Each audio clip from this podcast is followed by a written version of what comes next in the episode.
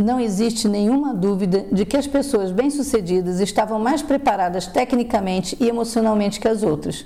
Portanto, hoje vamos falar sobre algumas técnicas para você se preparar e ter autodisciplina. A gente sabe que muitas vezes o trabalho, a rotina nos leva à exaustão e nos sentimos atraídos a parar. Mas também sabemos muitas histórias de pessoas que, mesmo exaustas, se esforçaram para cumprir suas metas e conseguiram alcançar resultados surpreendentes.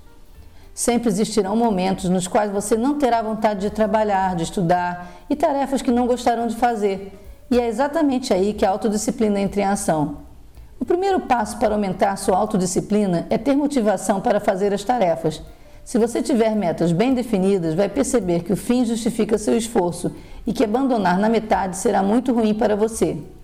Nós já falamos sobre a definição de metas, inclusive demos uma técnica para te ajudar. Nós já falamos sobre definição de metas no áudio anterior desta série. Inclusive, demos uma técnica para ajudar. Se você não ouviu, corre para escutar. A definição de suas metas é fundamental para atingir seu objetivo, pois vai tornar mais fácil você saber o que fazer.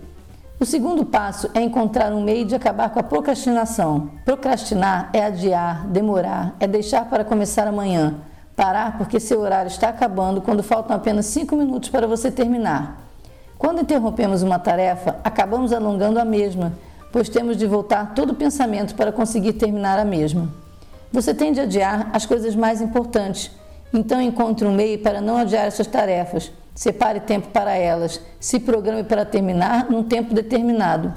O terceiro tópico é descobrir seu padrão. Todo mundo tem um padrão. Você precisa descobrir como você falha na autodisciplina e a partir daí buscar corrigir esta falha. Por exemplo, se você se distrair com barulho, torne seu espaço o mais silencioso possível.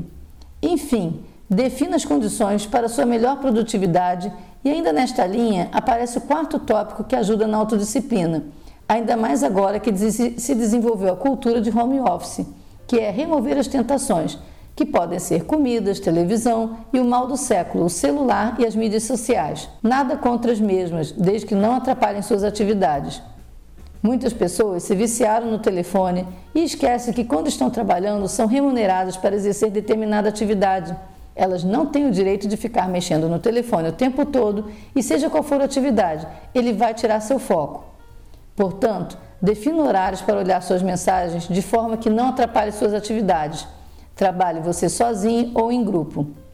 Não existe nada pior do que falar com uma pessoa que está mexendo no telefone.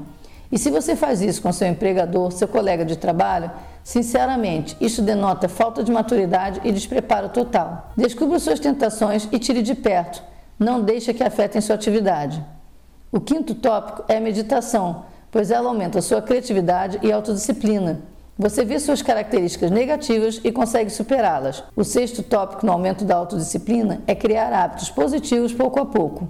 Sempre ouvimos falar que Roma não foi feita em um dia, da mesma forma que uma pessoa que tem sucesso passou por muitas etapas.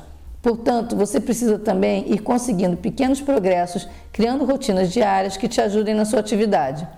Por exemplo, se você precisa estudar alguma matéria, comece um dia com 5 minutos no segundo, se programe para 10, até chegar a uma hora, fazendo uma rotina diária que te permita alcançar o resultado que deseja no tempo estimado.